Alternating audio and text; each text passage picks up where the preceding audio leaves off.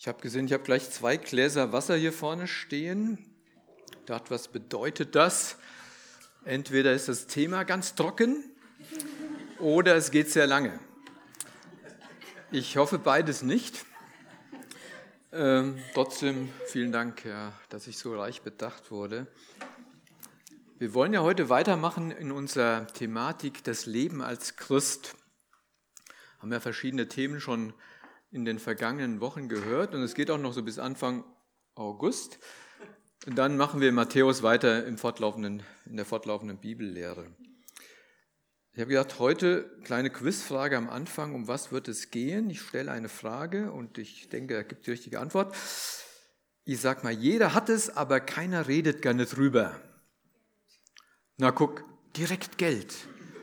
Genau, direkt Geld. Kein, ja, ja, jeder hat es, keiner redet gern drüber. Es geht ums Geld, ja, es geht heute ums Geld. Und in Deutschland reden wir ja nicht so gerne über Geld. Also man darf ja nicht sagen, was man verdient gegenüber seinem Kollegen. Es ist ja alles ein bisschen geheim gehalten. Ist auch Geld wird eher so gesprochen wie ich brauche mehr und die da oben machen sich die Säcke voll. Also es ist eher so eine, so eine Neidgeschichte. Ist in anderen Ländern schon anders. Aber auch in christlichen Gemeinden gibt es ja da eine Unsicherheit. soll man über Geld reden oder nicht über Geld reden? Und wenn ja, wie redet man über Geld? Ist es überhaupt was Geistliches oder ist es nicht ungeistlich, über Geld zu reden? Also am besten ist ja immer dann, man guckt ins Wort Gottes und sagt, wird im Wort Gottes über Geld geredet, über Besitz, über Eigentum? Und man wundert sich, also es gibt Leute, die haben das gezählt, ich sage mal plus minus 3000 Stellen gibt es in der Bibel, die sich mit dieser Thematik beschäftigen. Ist also ein sehr, sehr wichtiges Thema in der Bibel und auch Jesus hat ja etliche seiner Gleichnisse, da geht es ja um Besitz, um Geld, um Eigentum, was es mit uns macht, ob es gut ist, schlecht ist und wie ist es mit dem Geld. Und wir können natürlich heute Morgen das nicht alles durchgehen, so einzelne Stellen.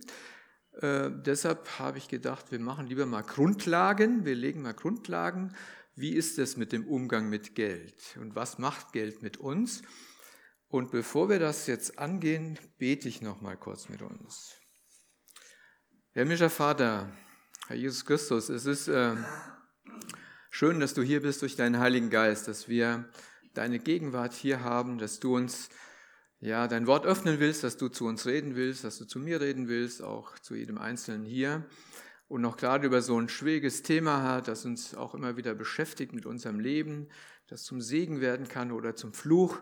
Herr, aber du weißt, wie wir richtig umgehen sollen mit all dem, was du uns schenkst. Darum bitte ich, Herr, dass uns das offenbar wird heute Morgen. Amen. Ja, also ich halte die Predigt jetzt nicht von mir zu euch, sondern ich halte die Predigt auch mir selbst, muss ich sagen. Ich habe auch mit meiner Frau schon äh, darüber gesprochen, was es für Auswirkungen auf uns haben wird.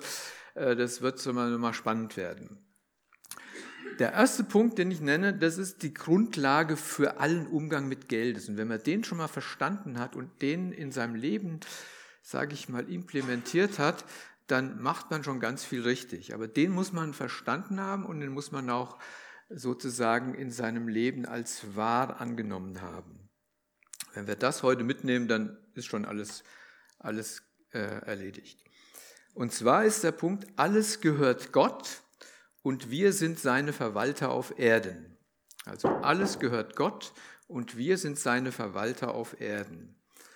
Psalm 24, da sagt der Psalmbeter, die Erde ist des Herrn und was darinnen ist, das ist der Erdkreis und die darauf wohnen, alles ist des Herrn. Also alles gehört Gott. Diese Welt ist von Gott geschaffen. Wir sind von Gott geschaffen. Wir, alle Menschen sind Schöpfung von Gott. Und alles gehört Gott und wird letztendlich von ihm wieder äh, zu ihm zurückkehren oder von ihm gerichtet werden. Aber er hat die Macht und die Verfügungsgewalt über alles, was auf dieser Erde ist. Ja. Er ist der Schöpfer und der Geber aller Dinge. Und wenn wir das glauben und wenn das in unserem Herzen, in unserem Leben wirklich Realität wird, dann haben wir schon ganz viel verstanden im Umgang mit Geld und Besitz. David hat es in einem Gebet deutlich gemacht, das hatte ich auch neulich in der Bibel lesen, in 1. Chronik 29. Da kann man das nachlesen. Ab Vers 10 lese ich in einigen Auszügen. Da ging es ja darum, dass David sozusagen den Tempelbau vorbereitet hat. Also Salomon sollte ja den Tempel bauen und David gesagt, oh komm, ich schaffe schon mal was herbei, ich spende schon mal Geld und Diamanten und Gold und äh, Stein und alles Mögliche schaffe ich schon mal herbei, damit es man so ein bisschen leichter hat beim Bauen nachher. Und dann sagt er auch zu den äh, äh, Leuten in seinem Volk in Israel hier, wenn ihr auch wollt, bringt auch was herbei. Und die denken, super, wir wollen. Und alle bringen was herbei und nachher kommt eine große Menge zusammen. Und dann äh, gibt es kein Pressefoto und keine Scheckübergabe oder sonst irgendwas. Und wie toll seid ihr, dass ihr das jetzt gegeben habt, sondern es passiert was ganz anderes. David betet ein Gebet. Und da sagt er, Gelobt seist du, Herr, Gott Israels, unseres Vaters von Ewigkeit zu Ewigkeit. Dein Herr ist die Majestät und Gewalt und Herrlichkeit, Sieg und Hoheit. Denn alles, was im Himmel und auf Erden ist, das ist dein. Ein bisschen weiter dann. Nun, unser Gott, wir danken dir und rühmen deinen herrlichen Namen. Denn was bin ich, was ist mein Volk, dass wir freiwillig so viel zu geben vermochten? Von dir ist alles gekommen und von deiner Hand haben wir es dir, dir gegeben. Herr unser Gott, all dies viele, das wir herbeigebracht haben, dir ein Haus zu bauen, deinem heiligen Namen, ist von deiner Hand gekommen. Es ist alles dein. Es ist erstaunlich, dass David nicht sagt zu den Menschen, toll, super, dass ihr so viel gegeben habt, dass ihr so bereitwillig wart, sondern er sagt, Gott, alles ist dein. Alles gehört dir. Ja, wir haben alles empfangen von dir, alles von dir bekommen. Alles, was wir sind und haben, ist dein. Und nur etwas von dem, was du uns alles geschenkt hast, deshalb waren wir in der Lage, etwas zu geben. Nur deshalb. Deshalb gebührt dir allein Gott die Ehre. Also ich finde es ganz erstaunlich, dass er sagt, Dir, Gott, gebührt die Ehre und nicht diesen Menschen, die Menschen, die was gegeben haben, denen in erster Linie Dank ausspricht. Vielleicht gar kein Dank ausspricht, sondern aller Dank gebührt Gott. Das heißt also, es müsste eigentlich auf allem, was wir besitzen, ob Grundbesitz oder Festgeldkonto oder das ist ganz egal, da müsste eigentlich so ein Stempel drauf sein. Es ist eine Gabe Gottes, es ist Eigentum Gottes und es ist nur im Sinne des Eigentümers zu verwenden. Ja. Und wenn wir diese grundsätzliche Zuordnung verstanden haben, dann geht es beim Thema Geld nicht um die Frage, wie viel gebe ich? Darf ein Christ reich sein? Gibt ja immer so Fragen, wie viel darf man denn haben, um noch ja, in Ordnung zu sein? Ja. Denn die zentrale Frage lautet dann, wie gehe ich mit dem um, was mir anvertraut ist?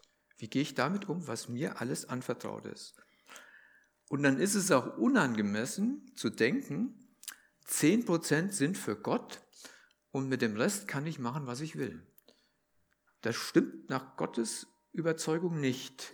Ja, zum Zehnten kommen wir nachher nochmal, was das mit dem Zehnten auf sich hat. Also Gott hat ja einen totalen Anspruch auf unser Leben, nicht auf so einen kleinen Teil. Er ist der Herr und er beansprucht uns ganz. Wir kennen ja das Gleichnis vom reichen Jüngling. Toller junger Mann sagt, ich habe alles gehalten, immer alles gemacht, alle Gebote, ich habe alles getan. Herr. Was fehlt mir noch? Und dann sagt er zu diesem reichen Jüngling, dein Geld hängt am Herz. Äh, Entschuldigung, dein Herz hängt am Geld. Ja. Oder beides, kann man so sagen. Ja. Dein Herz hängt am Geld, aber ich will, dass dein Herz an mir hängt und nicht am Geld. Und dann geht dieser junge Mann ja traurig weg, obwohl Jesus äh, ihn auch lieb hatte. Er gewann ihn lieb, weil er sich so bemüht hat. Aber er sagt, aber dein Herz hängt am Geld. Ja. Also weil Gott alles gehört, wird auch im Neuen Testament besonders immer dargestellt, dass wir Verwalter sind. Wir sind nur Verwalter. Wir sind nicht Eigentümer. Wir sind Verwalter der guten Gaben Gottes. gibt auch dieses Gleichnis, wo der äh, König oder seine Pfunde an seine Knechte gibt und sagt, so, ich gehe mal außer Haus oder ich ziehe mal weiter weg. Handelt mit dem, was ich euch gebe, bis ich wiederkomme. Wir vergeistlichen das ja gerne. Wir sagen, ja, das sind die Geistesgaben, das sind die Dinge, die wir so tun, aber der hat ihnen ja richtig Geld gegeben, gell? hat ihnen ja richtige Pfunde gegeben. Also das heißt, materielle Dinge hat er denen gegeben. Das heißt also, wir sollen das verwalten, was er uns gibt, bis er wiederkommt. Wir denken ja leicht, und da, ich mache ja keine Ausnahmen bei mir, was wir verdienen, was uns rechtlich zusteht, vielleicht von Eltern, vom Staat, vom Arbeitgeber, das gehört uns. Aber nach Gottes Überzeugung ist es ein Trugschluss. Es gehört nicht uns, sondern alles gehört Gott. Er ist der Eigentümer und wir sind seine Verwalter. Und diese Wahrheit ist entscheidend für den geistlichen Umgang mit Geld. Und ähm, jetzt gibt es, wenn man diese Grundlage hat, gibt es dann in der Bibel Ausführungsbestimmungen, was das alles bedeutet. Und Gott hat es ja in seinem Volk sehr stark geregelt, im Volk Israel. Da hat er das ja ganz stark geregelt. Da sieht man die alttestamentlichen Gesetze, wenn man die anschaut, da sieht man immer, dass Eigentum nicht absolut gesetzt wird, sondern Eigentum hatte immer einen Zusammenhang mit dem Lebensunterhalt aller Menschen. Ja, das Eigentumsrecht war nicht absolut. Da gibt es Beispiel ja von diesem Menschen, der seinen Mantel verpfänden muss. Und was musste der Pfandnehmer tun? Er musste ihm den Mantel abends zurückgeben, damit er sich zudecken konnte. Ja, er durfte nicht behalten. Oder wir wissen, bei der Ernte durfte keine Nachlese gemacht werden, damit die ärmeren Leute, Fremde oder auch Einheimische nachlesen konnten. Gibt's, besonders in, in Ruth wird das ja auch so beschrieben nochmal, dass die etwas zu essen hatten. Dann gab es alle sieben Jahre ein Erlassjahr, muss man sich mal vorstellen. Alle sieben Jahre mussten Gläubiger ihren Schuldnern die Schulden erlassen. Weil Gott eigentlich sagte, eigentlich sollte es in meinem Volk keine armen Leute geben. Eigentlich habe ich jedem immer genug gegeben. Und wenn, wenn es Arme und Reiche gibt, dann ist irgendwas in Schieflage geraten. Ja, da haben sich die einen auf Kosten der anderen Bereiche oder manche konnten nicht mit Geld umgehen, wie auch immer. Also Schuldenerlass, wurden die Schulden erlassen. Und äh, noch stärker wurde es ja nach sieben mal sieben Jahre. Da gab es das Erlassjahr oder das sogenannte Halljahr. Und da wurde aller Grundbesitz zurückgegeben. Und die Leute, die versklavt waren, wurden in Freiheit gesetzt. Das heißt also, wenn jemand irgendwann mal in die Lage gebracht wurde, ich muss Grundstück verkaufen, ich muss, muss Land verkaufen oder ich muss mich selbst versklaven, weil ich kein Geld mehr habe, der wurde nach 49 oder im 50. Jahr wurde er wieder freigelassen und bekam seinen ganzen Besitz wieder zurück. Das heißt also, es war möglich, wieder neu zu starten. Das hat schon damit zu tun, gerade im Volk Israel, will ich mal sagen, war es besonders. Volk Israel hat ja das Land von Gott bekommen und jeder hat seinen Teil bekommen. Und es war eigentlich verboten, das zu verkaufen. Man durfte es nicht verkaufen, sondern man musste es behalten, weil es ein Geschenk von Gott war. Und dann hat es ja nur jemand gemacht, wenn er in allergrößter Not war. Und letztendlich wurde aber eine gewisse Gleichheit wiederhergestellt, weil Gott sagt, eigentlich darf es es nicht geben, dass die einen immer reicher werden, die anderen immer ärmer werden. Reiche und Arme begegnen einander, steht in Sprüche 22, und der Herr hat sie alle gemacht. Warum gibt es denn dieses Gleichheit? Warum soll es das denn geben? Das ist einmal natürlich, weil Gott der Schöpfer aller Menschen ist und nicht will, dass Menschen ausgebeutet werden. Das will Gott nicht. Und zum anderen natürlich, weil er Israel befreit hat aus der Sklaverei. Ja, deshalb sollen sie auch niemand anderen mehr versklaven. Wir sind befreit aus der Sklaverei der Sünde. Ja, wie können wir uns versklaven unter Geld oder sowas? Ja, das will Gott nicht. Das will Gott auf keinen Fall. Ja. Und Gott sagt sogar bei dem Armen, wer sich des Armen erbarmt, Sprüche 19, Vers 17, der leiht dem Herrn und der wird ihm vergelten, was er Gutes getan hat. Und Jesus in Matthäus 25, das wissen wir, was ihr getan habt, einer meiner geringsten Brüder, das habt ihr mir getan. Ja.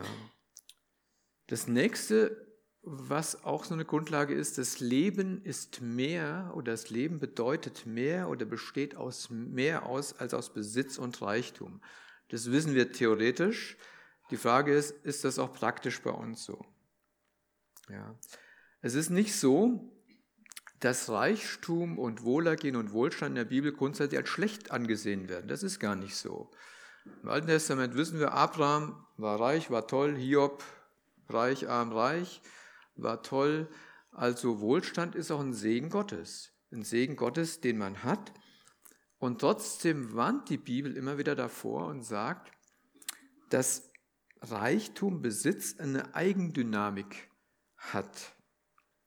Ja, dass man schnell, wenn man etwas hat, mehr will. Dass es gar nicht so einfach ist, zu, sich zu beschränken oder zu begrenzen oder sich äh, einzuschränken. Man will mehr und doch bedeutet es nicht, dass man dadurch mehr Leben hat. Der reiche Kornbauer, auch ein Gleichnis, wo es über Geld geht, dem sagt Jesus ja auch, auch wenn jemand Überfluss hat, besteht sein Leben nicht nur durch seine Habe. Also nicht das, was er hat, ist und hat und was er besitzt, macht seine Identität, macht sein Leben aus, sondern was ganz anderes. Die Beziehung zu Gott macht es aus. Und die kann nicht gleich stark sein wie zu Geld. Das, das sehen wir gleich auch noch. Dem reichen Kornbauern sagt er am Ende seines Lebens, so ergeht es jemand, der sich Schätze sammelt und ist nicht reich bei Gott. Ja, also Schätze sammeln auf Erden und nicht reich sein bei Gott hilft nichts. Ja dieser, dieser Spruch, das letzte Hemd hat keine Taschen und mein Besitz kann mich nicht retten. Wir meinen ja immer, Besitz, Geld und Festgeld gibt uns Sicherheit, gibt uns ja eine gewisse Sicherheit, aber gibt uns keine Sicherheit vor Gott. Ja, gibt es nicht. Im Alten Testament wieder Sprüche, Sprüche lohnt sich zu lesen, was Geld betrifft. Reichtum hilft nicht am Tag des Zorns, aber Gerechtigkeit errettet vom Tod. Oder besser wenig mit der Furcht des Herrn, als ein großer Schatz, bei dem Unruhe ist. Ist ja auch so. Lieber genügsam sein und dem Herrn fürchten, als viel zu haben. Wer mehr hat, ich meine, wir waren ja schon in Ländern, wo es große Ungleichheiten gibt, Brasilien oder äh, Südamerika, wo man hinkommt. Die Leute, die mehr haben, die haben alle Zäune hochgezogen, Stacheldraht, Wachmann, Wachhund und das alles, weil sie Angst haben, dass es ihnen geklaut wird. Und die Angst ist berechtigt, weil andere sind da, die würden es klauen. Ja, also wenn ich mehr habe, wird die Unruhe größer. Was ist? Es gibt gar keine, keine Zinsen. Alle ärgern sich tierisch, weil mein Geld wird weniger. Ja, ist auch nicht gut. Bin ich auch nicht dran schuld, aber es ist so, ja. Es ist also so, dass das große Unzufriedenheit hervorbringt. Auch die zwischenmenschlichen Beziehungen, wenn man mit Geld nicht klar umgeht, die kommen auch immer wieder in Schieflage. Sprüche 17 heißt es, besser ein trockener Bissen mit, Bissen mit Frieden als ein Haus voll Geschlachtetem mit Streit. Ja, ist auch so, so ein drastischer Begriff. Mir fiel sofort ein, Erbschaften, wenn geerbt wird. Da sagt man ja dann zu den Erben, vertragt ihr euch noch oder habt ihr schon geteilt? Ja, man kann lachen, aber ganz viele Streitereien, ganz viel Missgunst, ganz viele äh, zwischenmenschliche Verwerfungen entstehen bei solchen Dingen, wenn, wenn geerbt wird, ja, dass jemand denkt, ich komme zu kurz.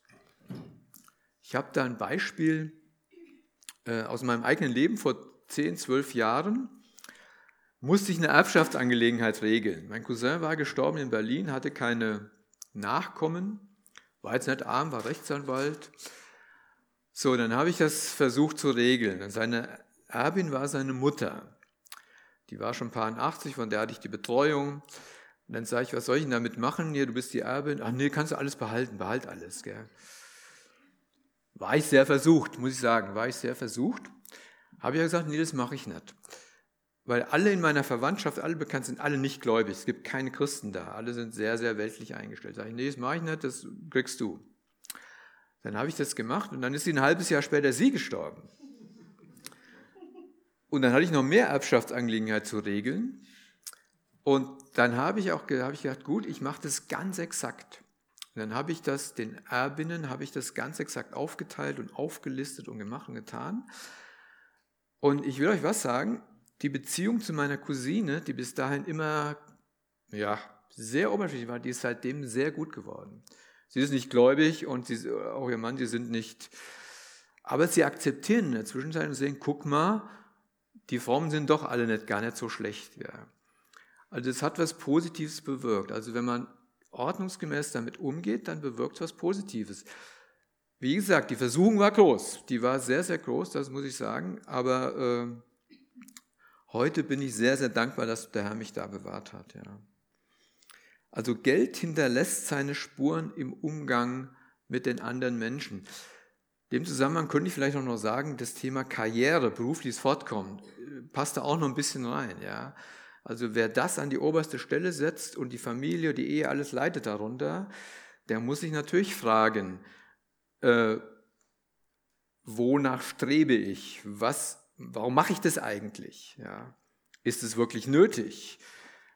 Also zwischenmenschliche Dinge werden aufs Spiel gesetzt, weil man nach etwas strebt, was ich nicht so genau weiß, ob Gott das gefällt, dass man sich dahinter fragen muss. Ja, mit Geld ehrlich umzugehen, ist ein wichtiger Punkt. Was folgt aus diesen Grundlagen? Also wie soll ich denn dann mein Geld ausgeben, will ich mal sagen, oder weitergeben. Weil darum geht es ja letztendlich. Gell? Wenn wir denken, alles kommt von Gott und wir, wir verdanken alles ihm und seiner Güte und nicht uns selbst, dann sind wir ja letztendlich Empfangende. Wir sind nur Empfangende. Und es fällt uns natürlich schwer, das so auch zu sehen oder einzusetzen. Ja, also wir arbeiten 40, 60 Stunden die Woche, wir müssen uns krummlegen, wir müssen schaffen, wir müssen tun, es wird Leistung verlangt, es wird alles von uns verlangt. Und dann kriege ich irgendwann am Ende oder Mitte des Monats kriege ich irgendwas dafür, was nicht angemessen ist, viel zu wenig und was auch immer. Und dann soll ich sagen, ich bin ein Empfangender, ich habe doch gerackert wie ein Stier. Stimmt es denn? Also es wäre gut, in dem Zusammenhang sich mal zu Hause hinzusetzen und zu sagen, gut, ich schreibe mal auf, was ich alles vom Herrn empfangen habe, was ich gerade habe. Paulus sagt im 1. Korinther 4, was hast du, das du nicht empfangen hast? Das heißt also, alles, was du hast, hast du letztendlich empfangen. Dann kann man sein Leben mal in Gedanken durchgehen, mal aufschreiben, wie großzügig Gott war in meinem Leben. Ich kann staunen, ich kann dankbar sein. Es kann aber auch passieren, dass ich sage, nö, ich habe gar nichts empfangen. Ich bin eigentlich immer zu kurz gekommen und viele Sachen, die ich mir eigentlich gewünscht habe, die ich gern haben wollte, habe ich nicht gekriegt. In mir ist es eigentlich ganz leer, ich empfinde Mangel in meinem Leben und ich sehe nur das, was ich nicht empfangen habe. Das kann passieren und das ist ja auch ehrlich. Und wenn jemand so denkt, dann soll er nicht fromm drüber machen und sagen, ich muss es jetzt als Empfangene sehen, aber es ist gar nicht so. Sondern dann soll man damit zum Herrn gehen und sagen, Herr, ich weiß, ich sollte es so sehen, ich kann es überhaupt nicht so sehen. Aus dem und dem und dem und dem Grund kann ich das nicht so sehen. Bitte offenbar dich doch mir, zeig mir doch doch, wie, wie das ist und wo das ist. Kannst du mir das nicht, nicht offenbaren? Kannst du mir da nicht die Augen öffnen, ob das so gehen kann? Also wenn Gott uns beschenkt, ist letztendlich das Ziel, weil dazu müssen wir kommen. Wir müssen erfassen, dass alles von Gott kommt, dass wir beschenkt sind. Wenn Gott uns beschenkt, dann möchte er auch, dass wir daraus andere wieder beschenken, dass sie davon etwas haben. Ich habe einen guten Satz gelesen, der heißt, wir sind nicht die Endverbraucher seiner Güte. Das finde ich einen guten Satz. Wir sind nicht die Endverbraucher seiner Güte. Gott schenkt uns Güte, damit wir weitergeben. Das ist sein Ziel. Ja. In 2. Korinther Kapitel 9, 2. Korinther kann man auch mal gut lesen, Kapitel 8 und 9, da geht es um Geldsammlung für Jerusalem, um Umgang mit Geld, sehr spannende äh, zwei Kapitel. 2. Korinther Kapitel 9, Vers 8, da sagt Paulus, Gott aber ist mächtig, euch jede Gnade im Überfluss zu spenden, sodass ihr in allem, alle Zeit, alle Genüge habt und überreich seid zu allem guten Werk. Also so viel alles kann man ja gar nicht lesen. Gell?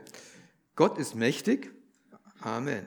Euch jede Gnade im Überfluss zu spenden, steht auch spenden, also Gott gibt im Überfluss, macht er immer, sodass ihr in allem, also bei allen Dingen, auf alles, was euch betrifft, alle Zeit, jederzeit immer, alle Genüge, also es immer reicht für euch, habt und dass ihr dadurch überreich seid zu allem guten Werk, dass ihr dann noch was Gutes dadurch tun könnt.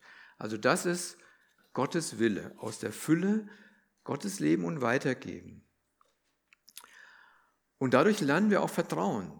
Also das ist schon so, wenn wir weitergeben von dem, was wir haben, dann zeigen wir damit, dass wir Gott vertrauen, dass er uns versorgt. Und gleichzeitig wächst unser Vertrauen wieder, ja, weil Gott sich als treu erweisen wird und er wird uns versorgen. Er versorgt jeden. Da gibt es noch einen weiter, weiteren äh, Punkt, der dazu zugehört. Überfluss. Wir leben im Überfluss und unser Überfluss diene ihr Mangel. Da gibt es auch Abschnitte in, im Neuen Testament, 2. Korinther Kapitel 8. Da kümmert sich ja Paulus um die materiellen Belange von der Gemeinde in Jerusalem. Sehr interessant, er kümmert sich natürlich erstmal um die geistlichen Themen, aber er kümmert sich auch um die materiellen Themen. Und Jerusalem war über 1000 Kilometer entfernt von Korinth. Das heißt, so weit weg, aber er kümmert sich um die und schreibt dann auch wieder einen sehr, sehr spannenden Satz in, in 2. Korinther 8, 13 und 14. Da schreibt er an die Gründer, denn das sage ich nicht, also dass ihr etwas geben sollt für diese äh, Geschwister in Jerusalem, das sage ich nicht, damit andere Erleichterung haben, ihr aber Bedrängnis, sondern nach Maßgabe der Gleichheit. Also es heißt ja übersetzt in anderen Worten, ich sage nicht, damit die in Jerusalem Mercedes fahren können und ihr am Hungertuch naget, deshalb sage ich das nicht. Ja, sondern ich sage es, damit ein Ausgleich stattfindet, weil die sind arm dran, ihr habt Überfluss, also sorgt für eure Geschwister in Jerusalem. Und er sagt, in der jetzigen Zeit diene euer Überfluss dem Mangel jener, damit euch der Überfluss jener für euren Mangel diene, damit Gleichheit entstehe. Er sagt, es ist eine Wechselwirkung. Es gibt ja Zeiten, da habe ich auch Mangel. Oder wir. Denk einmal an die Nachkriegszeit, die ich ja nicht erlebt habe. Aber in Deutschland war ein großer Mangel. Alle Menschen waren arm hatten nichts. Oder nach der Währungsreform, hatten nichts. Und wer hat uns geholfen? Wir uns selbst. Ging nicht. Ja. Wir können natürlich sagen, alles kommt vom Herrn. Der Herr hat dafür gesorgt, dass reichere Länder wie Amerika oder auch England damals, sie haben uns viel gegeben. Materiell, aber auch viel geistlich gegeben. Also ich bin durch ein Missionswerk zum Glauben gekommen, die aus Kanada gekommen sind nach dem Krieg. Also viel geistlicher Segen ist durch Menschen geschehen, die unserem Mangel geholfen haben, als wir wenig hatten. Das heißt also, heute, wo wir viel haben, ja, gibt es wieder ein Weitergeben an die, die Mangel haben. Euer Überfluss diene euren Mangel. Beim Geld hört ja die Freundschaft auf, sagt man. Das kann ja auch sein, das ist auch manchmal schwierig. Aber das Helfen der Geschwister, der Geschwister, die arm dran sind, da darf die Verbundenheit nicht aufhören. Die darf da auf keinen Fall aufhören. Euer Überfluss diene ihr Mangel.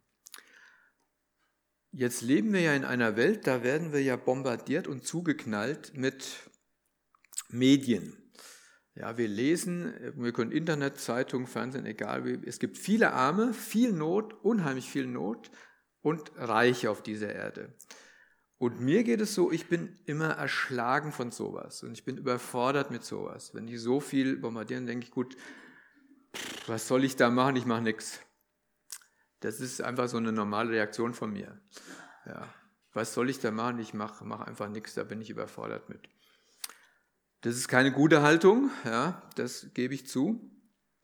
Was man halt machen kann, ist wirklich sich von Gott eine Stelle zeigen zu lassen, wo der eigene Beitrag was bewirken kann. Das gibt's ja. Über Geld sollte man beten, über solches, das man hat und auch über das, was man braucht.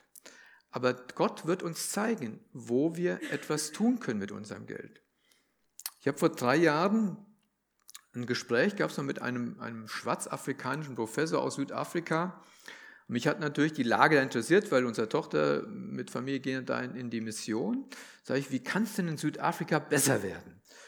Nach der Apartheid gibt es ja immer noch ganz viele schwarze afrikanische Arme und wenige Reiche. Ja, gibt nicht nur Weise, aber fast alles sind Reiche. Wie kann denn da in dieser Gesellschaft was geschehen? Und es gibt ja seit, weiß ich nicht, 30 Jahren und dann gibt es ja schwarzafrikanische Regierung. Und dann hat er gesagt, da passiert nichts von der Regierung aus, da passiert nichts Großes, also macht ihr da keine Hoffnung. Also er machte sich keine Hoffnung, auch nicht in seine schwarzafrikanischen äh, ja, Brüder kann man nicht sagen, aber Landsleute. Hat gesagt, wenn was passiert, dann passiert immer nur was in kleinen Projekten vor Ort. Ja, das war ein sehr intelligenter Mann. Sagt, wenn, wenn was passiert, dann passiert nur was in kleinen Projekten vor Ort. Und das haben auch da Gemeinden gemacht. Die haben gesagt, gut, es gibt hier fünf Arbeitslose, die haben keine Arbeit. Wir verpflichten uns dafür, dass die eine Ausbildungsstelle kriegen. Wir sorgen für die, dass sie da eine Arbeitsstelle kriegen und dann habe ich was gemacht. Ein kleines Ding, aber es hat was bewirkt. Ja, es hat Not gelindert. Eine wichtige Frage wäre natürlich auch noch Überfluss. Ich weiß nicht, wenn ich jetzt hier fragen würde, wer von euch hat Überfluss? Gut, es gibt schon Meldungen, es gibt Meldungen, aber verschämte Meldungen. Ähm, ja, eine Gewissensfrage, wie messe ich denn Überfluss? Kann man das überhaupt messen? Ja, das ist ganz so einfach. Ja? Überfluss zu messen. Ich sage mal, ich gibt ein paar Fragen, die können dabei helfen. Wie kann ich meinen Überfluss erkennen? Woran messe ich meinen Überfluss? Und es gibt ja zwei Herangehensweisen. Ich kann meinen Überfluss an dem messen, was ich nicht habe und was ich gerne hätte und was ich brauchen könnte und was ich mir nicht leisten kann. Dann kann ich meinen Überfluss messen. Da würde ich sagen, hab keinen Überfluss. Habe ich nicht. Nee, habe keinen Überfluss, weil es gibt noch so viele Sachen, die wären toll und die habe ich nicht. Kein, kein Überfluss da. Was beginnt sich zu ändern, wenn ich mich frage, was habe ich denn alles? Oder wenn ich mich frage, wie teuer ist eigentlich mein Lebensstil? Hm. Welchen Lebensstil stelle ich mir zukünftig vor? Was bestimmt mein Lebensstil? Das Geld, das ich zur Verfügung habe, sage ich, ja, das bestimmt mein Lebensstil oder habe ich Grundüberzeugungen, nachdem ich meinen Lebensstil gestalte? Worin zeigt sich das? Wie viel gebe ich wofür aus? Habe ich einen Überblick darüber, was ich wofür ausgebe? Oder auch, wie oft gebe ich Geld aus, das ich gar nicht habe? Wird ja heute auch gern genommen. Ja. Gib mal ein persönliches Beispiel aus dem Thema Mangel und Überfluss. Meine Frau und ich oder mehr als Familie haben beides auch schon erlebt. Im Moment haben wir Überfluss. Wir haben auch Mangel erlebt. Also als wir noch nicht lange verheiratet waren, sind, haben wir gesagt, wir gehen zu einer Bibelschule. Drei Jahre Bibelschule, selbst finanziert, sage ich mal, alle Ersparte, zack, aufgebraucht, pleite. Dann sind wir in eine Lebensgemeinschaft gezogen, haben wir mit psychisch kranken Menschen zusammengelebt, war eine tolle Zeit, auch über drei Jahre. Und man hat von Taschengeld gelebt. Das haben wir gern gemacht, aber wir waren wirklich mehr als pleite. Also meine Frau konnte sich drei Jahre nichts zum Anziehen kaufen. Und unsere Kinder haben nur Secondhand gehabt. Also Kinder war gut, dass sie noch klein waren, das haben die nicht gemerkt. Aber ständig gespannt, wenn das Auto kaputt geht, sind wir pleite. Ja, wir waren nach diesen sieben Jahren, wir waren wirklich, wir hatten tiefsten Mangel, würde ich mal sagen. Aber geistig gesehen war diese Zeit für uns sehr, sehr wertvoll. Und wir haben bis heute zu den Geschwistern, mit denen wir da so Gemeinschaft gebildet haben, das besteht heute nicht mehr so, immer, wenn man, wenn man sich trifft, hat man eine tiefe geistliche Beziehung. Und, und dieser Geldmangel spielt keine Rolle, hat keine Rolle gespielt. Dann kam aber der Überfluss. Dann bin ich, habe ich ja im Gemeinschaftsverband angefangen zu arbeiten, habe Heimleitung übernommen. Da war die Frage, ja, was willst du denn verdienen?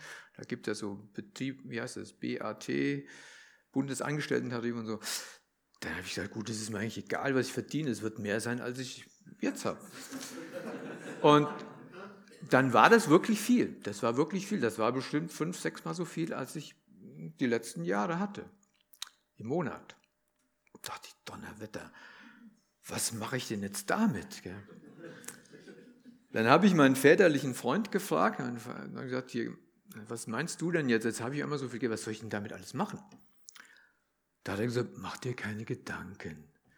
Wenn du erst mal Geld hast, hast du auch Ideen. Und ich will euch was sagen, das war so. Ich hatte plötzlich Ideen oder auch keine. Ich habe gedacht, boah, das ist doch super, das kaufe ich mir das, kaufe ich mir.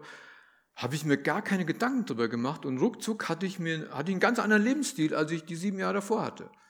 Und habe mir das nicht so realisiert. Sage ich, gut, irgendwann klar. Dann greift der Herr ein und sagt, hier, pass mal auf, alles gehört mir, jetzt komm mal wieder auf den Teppich.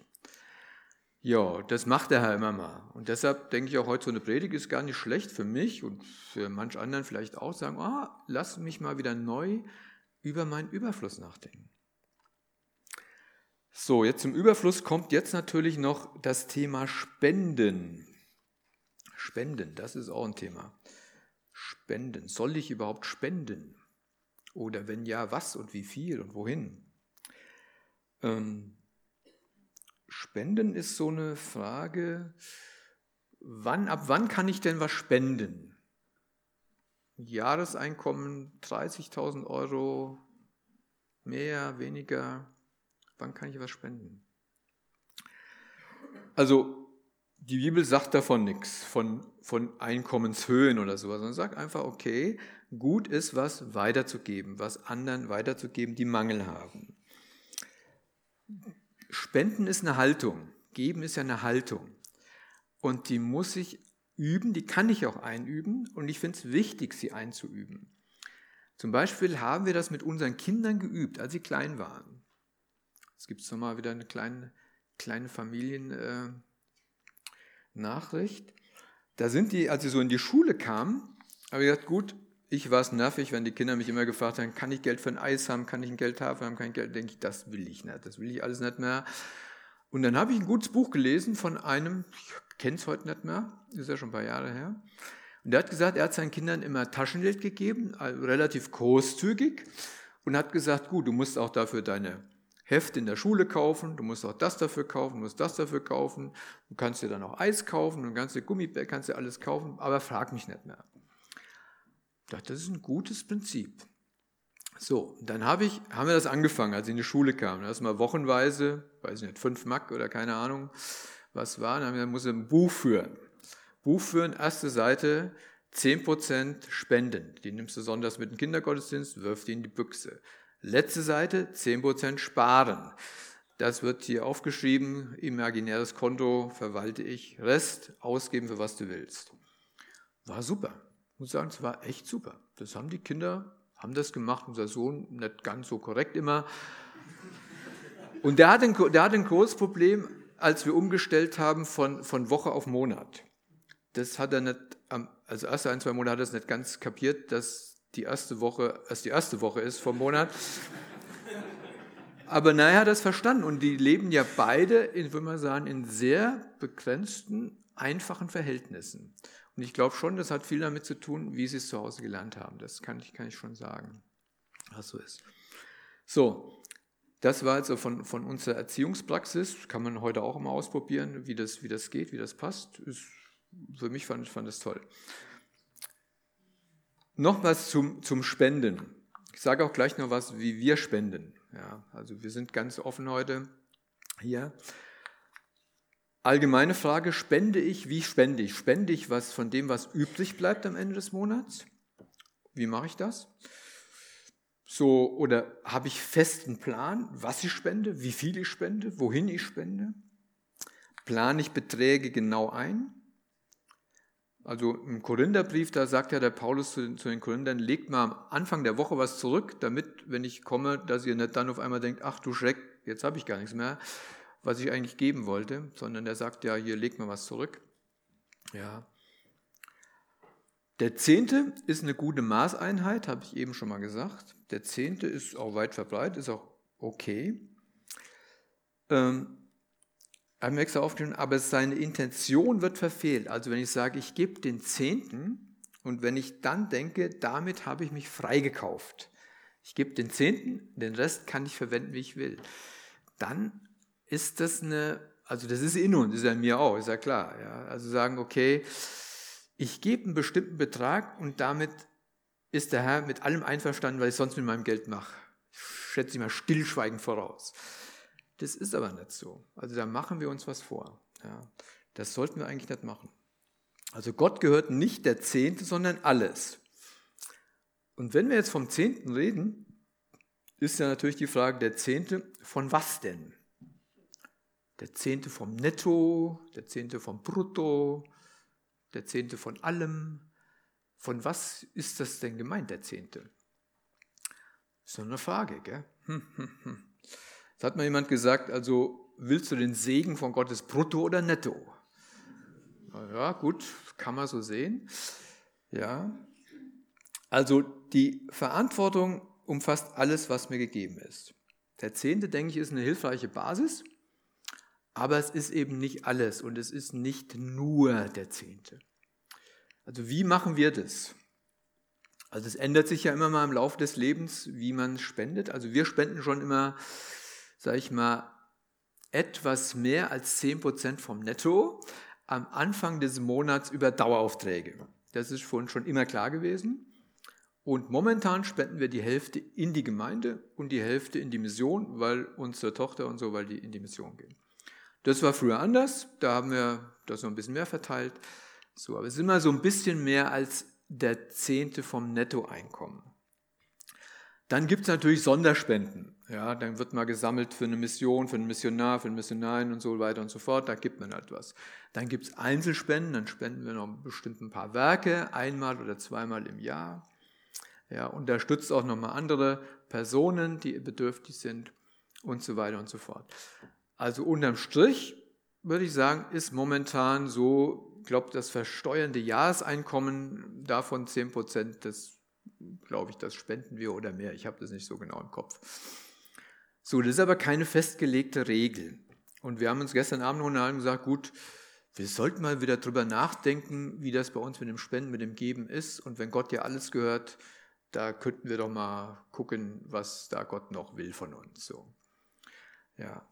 Also das ist jetzt mal so eine, ja, wie wir es halt so machen. Gell? Weiß nicht, wie, wie, wie ihr oder ihr das so macht und so, keine Ahnung. Also wir haben nie Mangel gelitten dadurch, muss ich sagen. Wir haben nie Mangel gelitten, haben immer, hatten immer genug zu essen, es ging uns immer gut. War prima. Ja. Unter jungen Leuten gibt es so, so ein Ding, habe ich gelesen, mal progressive Selbstbesteuerung, kann man aber in jedem Lebensalter machen, dass man sich sagt, gut, ich gönne mir jetzt mal was. Und wenn ich das denke, denke ich, gut, ich gönne mir jetzt mal was, dann könnte ich sagen, gut, wenn ich mir jetzt mal was gönne, dann werde ich den gleichen Betrag spenden. Wäre eine Idee, gell? zu sagen, ja, ich könnte mir jetzt mal hier so ein, ein Mädchenträger oder Musikträger, kostet 10 Euro. Ja, muss ich ja nicht haben, kann ja vollkommen ohne den leben, aber ich hätte es jetzt gern, finde es toll, aber dann tue ich auch 10 Euro hier mal in der Kollekte. So. Also, also man lebt dadurch ein bisschen bewusster, wenn man das macht. Auf jeden Fall. Wenn man denkt, hier, was mache ich hier eigentlich? Denkt man, ja, gut, wenn ich das jetzt auch noch spenden würde, hm, lasse ich mal lieber. Äh, weil wir machen ja sonst immer so eine Abwägung. Gell? Geld kann ich nur einmal ausgeben. Ist ja auch so. Gebe ich es für eine CD oder CDs kaufen wir nicht mehr aus, kann ich nicht mehr spenden. Hm. Ja, ist so. Ja, jetzt komme ich zum letzten Punkt, ja, wird auch Zeit. Also wenn wir so mit Geld umgehen, was wir hier eben so, so aus dem Wort Gottes gehört haben, wenn wir so mit Geld umgehen, dann trachten wir nach dem Reich Gottes, also dann fällt es uns leichter, nach dem Reich Gottes zu trachten. Weil das ist ja die Konkurrenz zum Geld, das Reich Gottes, das Trachten nach dem Reich Gottes oder das Trachten nach Geld. Ja, das sagt Jesus ja ganz deutlich. Äh, oder erst einmal im Hebräerbrief steht es erst einmal, Hebräer 13. Da steht, seid nicht geldgierig und lasst euch genügen an dem, was da ist, denn der Herr hat gesagt, ich will nicht, nicht verlassen noch von dir weichen. Also geldgierig und lass dich genügen an dem, was du hast. Also wenn ich mich an Geld binde, dann bin ich unzufrieden. Und das Gegenteil ist Zufriedenheit, was der Herr schreibt, weil der Herr nicht von mir weichen wird. Jesus beschreibt es, diese Konkurrenz, ich überspringe mir einiges hier, äh, er sagt ja im, im, äh, in, in äh, der Bergpredigt, das haben wir ja schon gelesen, ganz drastisch diesen Gegensatz, niemand kann zwei Herren dienen, entweder er wird den einen hassen und den anderen lieben, oder er wird an dem einen hängen und den anderen verachten. Ihr könnt nicht Gott dienen und dem Mammon und dem Geld. Ist krass, oder? Und wir denken, wir denken, unser Herz denkt, wir denken, hm, wir können das. Das geht. Wir kriegen das hin. Ja, das ist die Tücke unseres Herzens, dass wir Gott beweisen wollen, doch wir können das. Wir können dir dienen und wir können Geld sammeln. Das passt nebeneinander, weil wir kennen ja die Gefahr, unser Herz nicht an Geld zu hängen. Wir wissen das ja alles. Und wir reden uns ein, wir könnten jederzeit das Geld, Festgeld, finanzielle Absicherung, Stipendium, Versicherungen, Grundbesitz, das könnten wir jederzeit verachten wie es ja hier heißt, wird dem einen dienen, dem anderen verachten, jederzeit verachten und nur noch Gott dienen. Ist das so, wirklich? Jetzt auf dieser Stelle, jetzt. Jesus sagt, niemand kann zwei Herren dienen, niemand. Das ist schon eine schonungslose Einschätzung unserer Willenskraft. Ja, wir denken, wir können was, wo Jesus sagt, das kannst du nicht. Dann ganz schön, dann schön dreist. Gell? Das ist ganz schön dreist. Und wir denken, wir können das. Wir versuchen das. Ja. Und Jesus sagt ja in diesem Zusammenhang, macht es nicht, ja. Also dient nicht dem Mammon. Er sagt im Zusammenhang noch, darum sollt ihr nicht sorgen und sagen, was werden wir essen, was werden wir trinken, womit werden wir uns kleiden. Nach all dem trachten die Heiden. Also das Trachten nach Wohlstand, das machen die Heiden. Das machen nicht die Kinder Gottes. Ja. Denn euer himmlischer Vater weiß, dass ihr all dessen bedürft. Trachtet zuerst nach dem Reich Gottes und seiner Gerechtigkeit, so wird euch alles andere zufallen.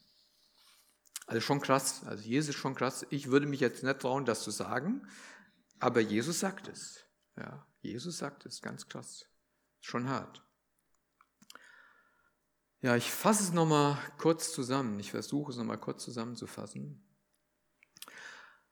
Also die biblischen Aussagen über Geld, da gibt es zwei Linien.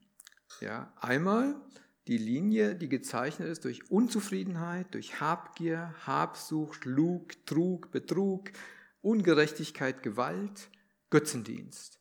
Das ist eine Linie, wo sagt, das ist eine ganz, ganz, ganz schlechte Linie. Das sollte man nicht fahren, dann ist man weg von Gott.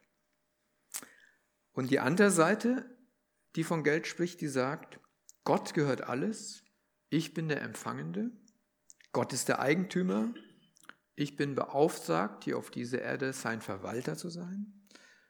Ich bin befreit durch ihn, um gerne zu geben aus seiner Fülle. Denn was ich gebe, das ist nicht einfach weg, Gott vermehrt das, Gott macht da was draus. Und wir werden spätestens im Himmel, wenn nicht hier auf Erden, staunen, was mit unseren Gaben alles Positives geschehen ist. Also wir können Anteil haben am Reich Gottes, am Bau des Reiches Gottes weltweit, ja, ob es in Peru ist, in Brasilien, in Rumänien, egal wo, wo wir auch hingehen. Was wir hier geben, das sorgt an anderer Stelle dafür, dass Menschen Zuversicht gewinnen, dass sie was zu essen haben, dass sie das Wort Gottes hören, dass sie Jesus kennenlernen. Also nichts ist zu arm, dass Gott es nicht in Segen verwandeln kann. Und er fordert uns heraus, unser Leben in etwas zu investieren, was Ewigkeitswert hat. Und meine Frage zum Schluss wäre nur, lässt du dich herausfordern? Also ich habe mich jetzt herausgefordert gefühlt durch die Vorbereitung, aber lässt du dich herausfordern, neu über die Verwaltung deines Überflusses mit Gott zu reden, neu mit ihm zu reden, nicht zu sagen, oh, das habe ich einmal geklärt, ja, sondern von der, der Seite her, dass ihm alles gehört und dass ich da äh, mich von ihm leiten lassen muss, wie ich damit umgehen soll. Ich würde noch gern mit uns beten. Könnte dazu gerne aufstehen. Ja, Mischer Gott und Vater, ich danke dir dafür, dass du der Geber aller Dinge bist. Das ist schon wunderbar und großartig und auch unfassbar, auch wenn wir es menschlich gesehen gar nicht immer verstehen können und äh, uns manchmal zu kurz gekommen fühlen oder Mangel empfinden. Dann bete ich darum, dass du unser Herz befreist, dass du uns Offenheit gibst und die Sicht dafür, was du uns alles schenkst, Herr. Was du uns alles gibst, wenn du uns Arbeitsstellen schenkst, Menschen, ja, dass wir zu essen haben, ein Dach über dem Kopf, all diese Dinge, Herr, die, äh, ja, die nicht selbstverständlich sind, Herr, dass wir dich anerkennen als den Geber aller Dinge und Schöpfer aller Dinge und dass wir bereit werden, Herr, etwas von dem weiterzugeben zum Segen für andere Menschen, dass wir nicht die Endverbraucher deiner Güte sind, sondern dass wir ja diese Güte weitergeben. Wir wollen dich loben und dir danken, Herr, dir die Ehre geben, dass du so gnädig und barmherzig bist mit uns, Herr. Dein Name sei gelobt. Amen.